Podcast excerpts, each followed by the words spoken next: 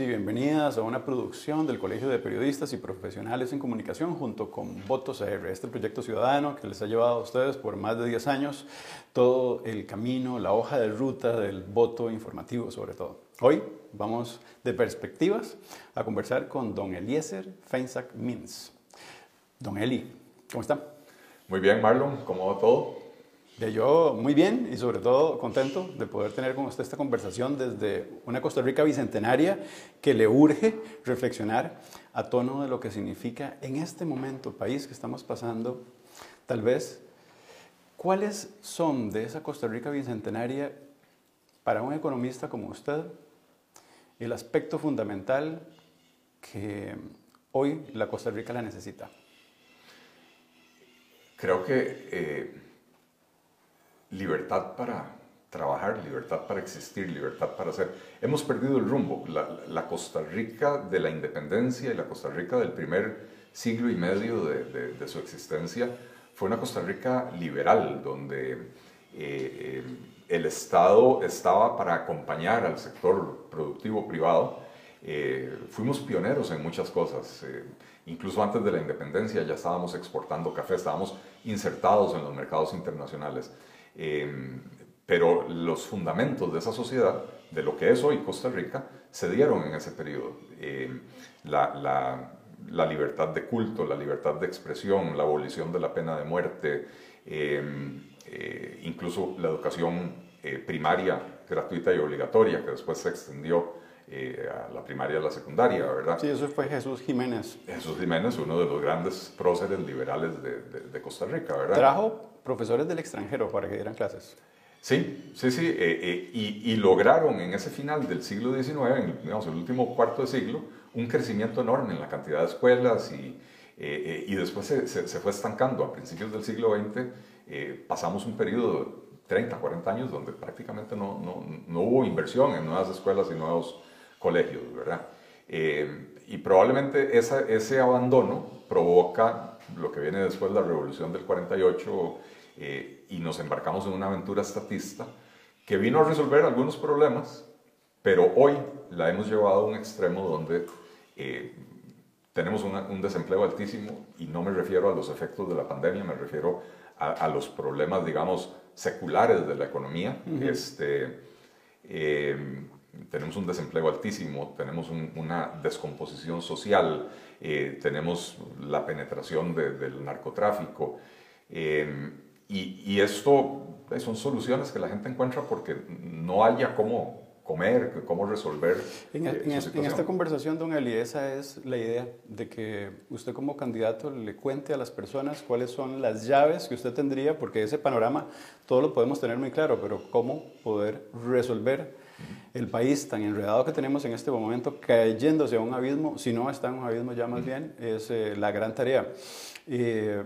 Sé que usted, aunque no fue militante, sí participó en la administración pública del Partido de Unidad Social Cristiana. Correcto. Eh, ¿Por qué la creación de un partido? Si encontramos un panorama donde existen muchos partidos liberales donde tal vez don Eli pudo haber estado retratado o acompañando procesos. Bueno, en el momento en que se fundó el Partido Liberal Progresista hace eh, poco más de cuatro años, eh, únicamente existía el, movimiento libertario, que, para mí era un partido que iba en, decadencia, eh, que había cometido algunos ilícitos. Eh, eh, todavía en ese momento no había recibido la condena, pero era evidente que eso era lo que, lo que iba a suceder.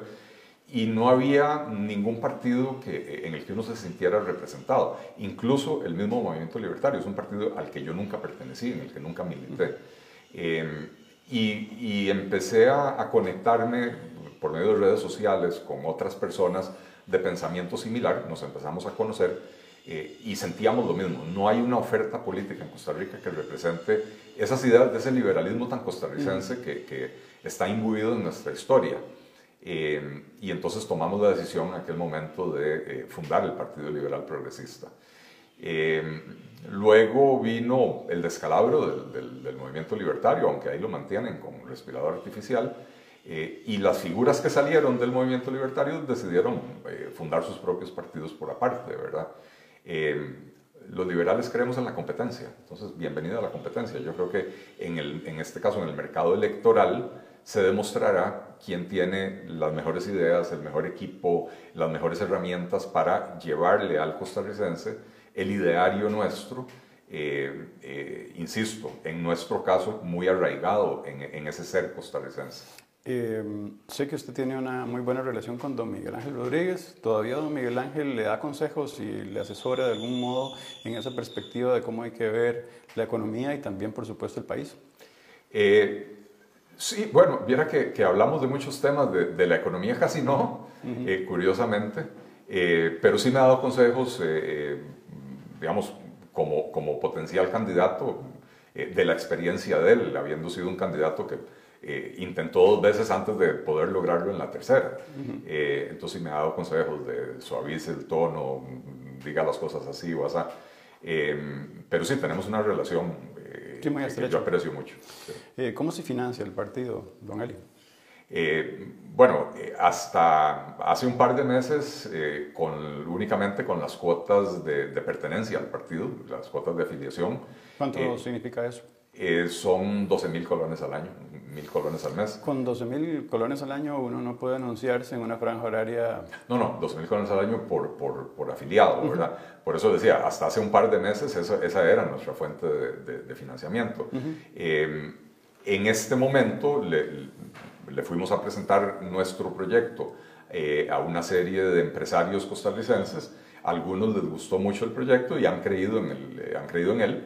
Eh, y entonces estamos ya recibiendo aportes para la campaña específicamente. Sí, lo digo porque un anuncio en franja horaria potente en televisión y mm, eso requiere dinero. Sí, eso... ¿Qué empresarios? Eh, eso fueron más o menos 3 millones y medio de colones eh, una vez y es la única vez que lo hemos hecho porque tenemos un presupuesto limitado. Nuestra campaña eh, se enfoca más en redes sociales donde los presupuestos de pauta son bastante, bastante menores, ¿verdad? Eh, pero ciertamente hay costos de, de, producción y demás. Siempre eh, la posibilidad de comunicar desde esa comunicación política electoral no es tan sencilla, don Eli. Y en este primer acercamiento suyo a la ciudadanía hubo mucho debate, lo leí al menos en redes sociales. Eh, ¿Está satisfecho con esa primera experiencia en la que usted habla de un Estado sano?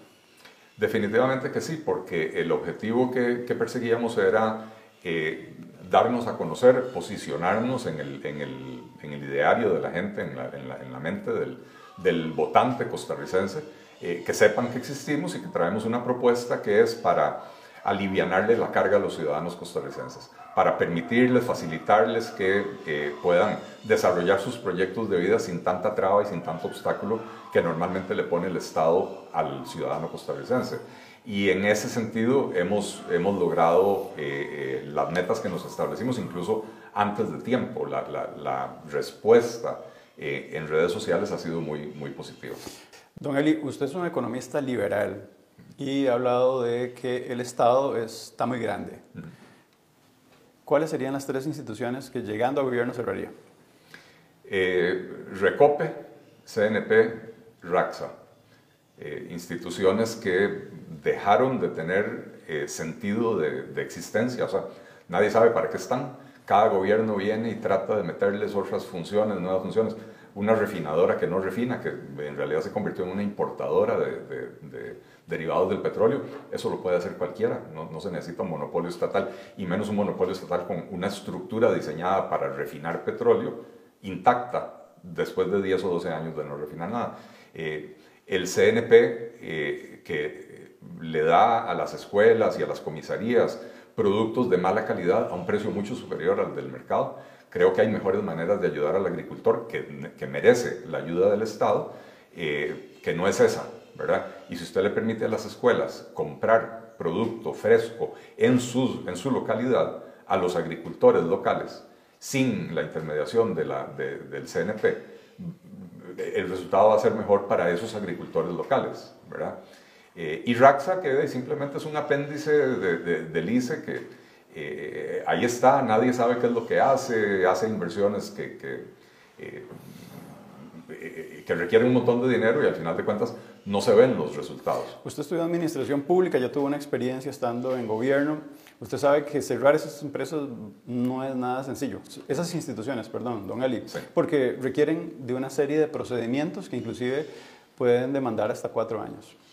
Sí, eh, nadie dijo que las cosas son fáciles eh, y el que pretenda que hay soluciones mágicas eh, realmente no debería estar metido en la política. Las, las grandes transformaciones, las grandes reformas se hacen en el tiempo, o sea, se hacen con tiempo y sobre el tiempo. entonces las cosas hay que empezarlas desde el primer día. Algunas saldrán más rápidamente. Nosotros tenemos una propuesta para fusionar entidades. Por ejemplo, ¿por qué Costa Rica tiene que tener un Ministerio de Hacienda, un Ministerio de Planificación Económica y un Ministerio de Economía? Cuando son tres entidades que lidian con la economía del país. Eh, podríamos tener uno solo y uno solo que mejore la conducción de la política económica, la coordinación de la política económica, que hoy es un gran problema. Los presidentes nombran coordinador del equipo económico y después a ese coordinador o coordinadora nadie le hace caso. Eh, y esa es una reforma que yo no creo que vaya a tener eh, eh, muchos opositores. ¿Quién va a ir a quién va a salir a las calles a defender al Ministerio de Hacienda? ¿Verdad? Queremos crear un Ministerio de la Producción, donde fusionaremos el Ministerio de Agricultura el Ministerio y Ganadería, el Instituto de Pesca y Acuicultura, eh, el Ministerio de Industria y Comercio, el Instituto de Turismo, que básicamente es un ministerio, fusionarlos en, una sola, en un solo Ministerio de la Producción. Eh, los servicios que brindan las cuatro entidades continuarán prestándose, pero nos ahorramos un buen poco en la burocracia. Eh, pero además, nuevamente, aquí hay un asunto que es lo más importante un asunto de coordinación de la política, en este caso de la política de desarrollo productivo del país. Eh, hoy usted tiene políticas diseñadas en el Ministerio de Agricultura para los diferentes sectores agrícolas que muchas veces chocan con las necesidades de los industriales y los comerciantes, pero como es un ministerio aparte, no hay coordinación y entonces eh, Costa Rica tiene por lo menos unas cuatro décadas de no tener una política integral de desarrollo económico. Don Eli, me, gusta mucho esa explicación detallada que da y supongo que además eh, cuando el plan de gobierno pueda estar en un sitio donde la gente pueda acceder, todo este tipo de información pormenorizada va a estar a disposición de la gente. La libertad de expresión es fundamental para una democracia costarricense que inclusive Reporteros Sin Fronteras siempre destaca internacionalmente, don Eli. Eh, ¿Hay algún medio de comunicación que no le guste consumir? Eh, que no me guste consumir, eh, eh, hay muchos. que no me guste hablar con ellos, no hay ninguno. yo siempre he sido, tanto cuando fui funcionario público como ahora que estoy metido en la política, he sido una persona con una política de puertas abiertas. Cualquier medio, cualquier periodista que, quiera hablar conmigo, vos lo sabés, estando vos en, la Universidad de Costa Rica, en, en Canal 15, nunca rechacé una invitación. Eh, así que uno va desde el semanario Universidad hasta el periódico La Nación, eh, desde CR Hoy hasta El Mundo, desde Diario Extra a Repretel, eh, sin, ahora, ahora, le voy a pasar hacia otro estadio, un estadio que significa inclusive hacer gobierno. El acceso a la información pública es fundamental y es parte de todo ese entramado donde la libertad de prensa se convierte en ese eje fundamental. Ya el partido ha definido claramente cómo va a ser de puertas abiertas hacia la prensa. Lo digo, ¿sabe por qué? Porque muchas veces tenemos candidatos de frente que son muy accesibles y cuando llegan a gobierno no cierran las puertas. Y bueno, eh, Carlos Alvarado es un caso muy claro. Un colega suyo. Sí. Este, nuestra política, para empezar por, por nuestra formación liberal, es de respeto absoluto a la libertad de expresión. Eh, creemos que de, de todos los derechos de las personas, el único que es absoluto es la libertad de expresión, al que no se le debe establecer ninguna limitación. Eh, hay algunos otros derechos que eh, por consideraciones eh, sociales a veces se les, se les ponen coto, ¿verdad? pero la libertad de expresión tiene que ser absoluta. Y, y, cuando lleguemos a la presidencia, la instrucción que recibirán los ministros, los jerarcas, presidentes ejecutivos, será que tienen que tener una política de puertas abiertas con la prensa, pero no solo con la prensa, yo creo que la, Son principios de transparencia también, don Elías. Eso es, la transparencia es de cara a los ciudadanos. El gobierno se debe a la ciudadanía, no a la prensa. La prensa es un medio para comunicarse con los ciudadanos. Eh, y entonces la transparencia tiene que ser para la ciudadanía. La información que generan las instituciones públicas debería estar accesible en páginas web donde el ciudadano, sin la intermediación de un medio de comunicación, pueda llegarle a la información. Eh, algunos ciudadanos escogerán informarse por medio de los medios de, comunicación, otros decidirán, yo no quiero que me den una línea editorial, yo voy a a, buscar la información mía, o la información por mi cuenta, perdón, eh, pero la transparencia es un principio fundamental. ¿Hay algún candidato o candidata hacia la presidencia de la República que ya eh, nos ofrece el ecosistema electoral que don Eli Feinsack definitivamente crea o considere que sea peligroso?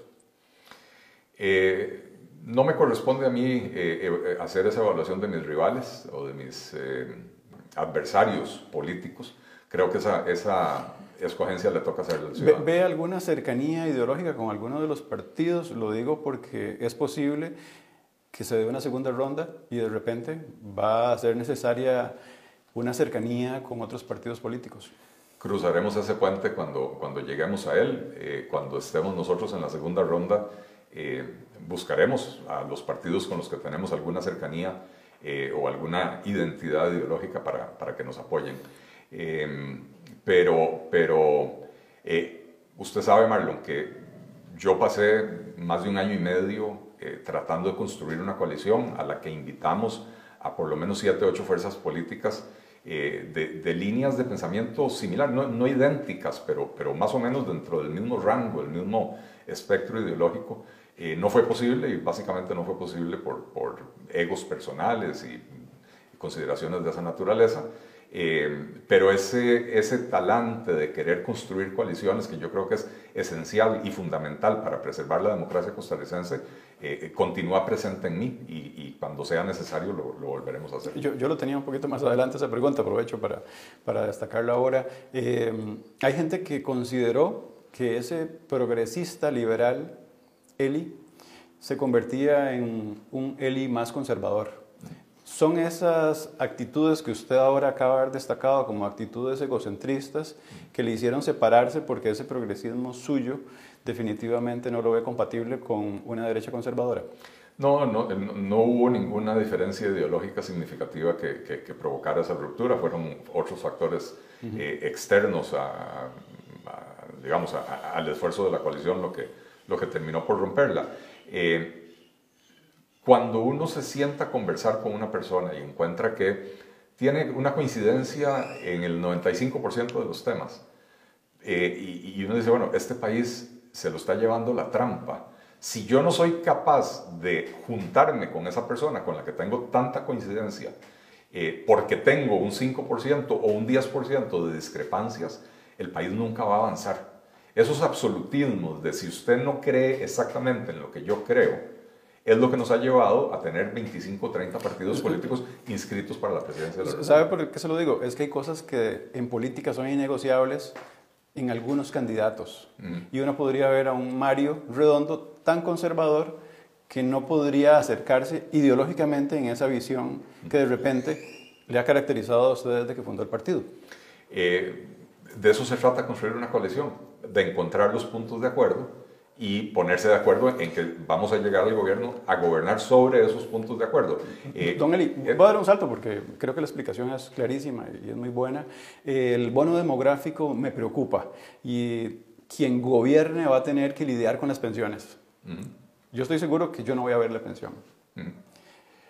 ¿Cuál es la llave de un economista como usted para poder provocar que esto mejore en los próximos cuatro años, ocho años y que tengamos un 2050 en que las pensiones no se vean degradadas al ridículo.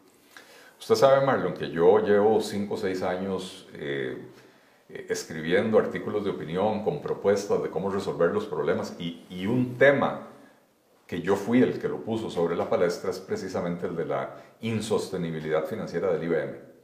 Eh, en Costa Rica tenemos dos problemas relacionados pero separados. Uno es el de las pensiones de lujo, que es una grosería que haya ciudadanos de primera categoría que reciben mucho más dinero del Estado como aporte patronal, como aporte estatal, eh, en regímenes que les dan pensiones para las que nunca cotizaron lo suficiente y por lo tanto se convierte en una carga sobre el bolsillo de los demás costarricenses. Y después el resto de los costarricenses que cotizan para el IBM. Y, entonces el IBM da pensiones eh, eh, razonables, en, algunos casos incluso muy bajas, ¿verdad?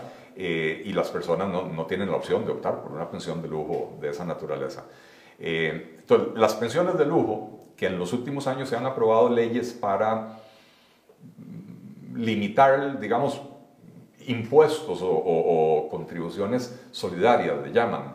No tiene nada de solidario, son contribuciones obligatorias, ¿verdad? Pero bueno, está bien, se ha limitado el monto que se puede llevar la persona para la casa. Pero a nadie se le ha ocurrido, de, los que tienen el poder para hacerlo, proponer un proyecto de ley para cerrar ese portillo. No más pensiones de lujo a partir de ahora.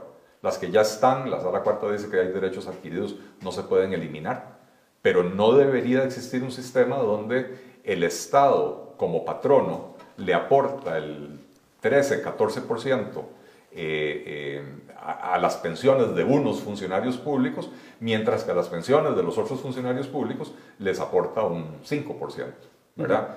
Eh, entonces eso hay que eliminarlo. Pero el problema del IBM es muy grave, porque en el IBM hay más de un millón y medio de costarricenses y hay más de 250 mil personas ya pensionadas. Eh, y ese es el régimen que está en riesgo de, eh, quebrar. Eh, yo vengo proponiendo desde hace por lo menos cuatro años migrar hacia un régimen de, de, cuentas de capitalización individual donde el aporte patronal y el aporte obrero ingresan a una cuenta a nombre de don Marlon Mora. Y ese dinero ahí está, la, la operadora de pensiones lo, lo invierte eh, obtiene rendimientos y entonces a la hora que usted llega a la edad de jubilarse, el dinero ahí está para poder devolvérselo en la forma de un pago mensual eh, por el resto de su vida, ¿verdad? Eh, a diferencia de lo que hay hoy, donde la plata entra en una buchaca común y en esa buchaca común la plata se gasta, se, se, otorgan pensiones, etc. Y lo que decía usted, Marlon, para cuando a usted le toque pensionarse, ya no va a haber plata en esa buchaca común. ¿Cómo, ¿Cómo, don Eli, vamos a incentivar el empleo fuera de la gran área metropolitana? Atrayendo, eh, eh, primero es necesario bajar los costos de la seguridad social, porque la seguridad social eh, se ha vuelto muy cara y hace que la mano de obra sea muy cara, no por el nivel de los salarios, sino por lo que cuesta adicionalmente contratar a una persona. y para eso tenemos una propuesta, para reducir costos en, en la caja, que se permita, que se pueda trasladar en la forma de un ahorro al patrono y al trabajador. Al bajar estos costos vamos a estar en condiciones de atraer empresas que hoy no vienen a Costa Rica porque para el tipo de procesos que hacen, por ejemplo, procesos industriales, eh, la mano de obra costarricense ya es demasiado cara. Eh, Sin convertirlos en una maquila. Sí, en este momento, con la gravedad del problema de desempleo que hay en Costa Rica, yo no tengo ningún problema en volver a traer maquila al país. Si quisiera trabajos un poco más sofisticados, pero cuando tenemos un sistema educativo que ha abandonado a los estudiantes, que no les está dando las herramientas que necesitan para poder aspirar a los trabajos más sofisticados que crean empresas como AVO. No, no hay que mirar hacia el frente porque es retroceder, don Eli, eso. Hay que generar empleo. Las personas necesitan oportunidades de empleo. ¿Legalizaría la marihuana, don Eli? Eh, yo creo que eh, la, la marihuana medicinal definitivamente sí el cannabis industrial, sin lugar a dudas. Eh, y el tema de la marihuana para uso recreacional eh, lo, lo, discutiría con los expertos en seguridad eh, y dependiendo de lo que ellos recomienden lo, haríamos. ¿Aborto? El Partido Liberal Progresista no, no tiene una posición definida con respecto al aborto. dentro del liberalismo hay personas que son pro aborto y hay personas que son ¿Eutanasia, pro vida. Yo en lo personal sí creo en la, en la eutanasia. Yo creo que, y habiendo sufrido yo un cáncer eh, hace, hace cuatro o cinco años. Lo conversamos hace cuatro años, recuerdo. Sí, que, que, dichosamente yo no, yo no vi a la pelona de cerca, ¿verdad? Pero cuando uno le dicen tiene cáncer, uno inmediatamente empieza a pensar en qué pasa si me muero, ¿verdad? O qué pasa si llego a estar en una situación en la que ya no me puedo eh, eh, atender a mí mismo, ¿verdad? Y yo no quiero ser una carga para nadie, yo no quiero ser, mi esposa ha sido una mujer maravillosa, eh, pues yo no tengo que, por qué convertirme en una carga para ella por 10 años eh, eh, vegetando uno en una cama, cambiándome pañales, ¿verdad? Entonces, eh, sí, yo creo que sí. Muchas gracias por esta conversación tan abierta, don Eli. El placer es mío, Marlon, como siempre. Eh, bienvenido a mi casa, que es su casa. Bueno, hemos hecho un trabajo de lidiario en el marco del Bicentenario con don Eli Feinsack Mintz. A propósito de perspectivas, este trabajo del Colegio de Periodistas y Profesionales en Comunicación. Hasta luego.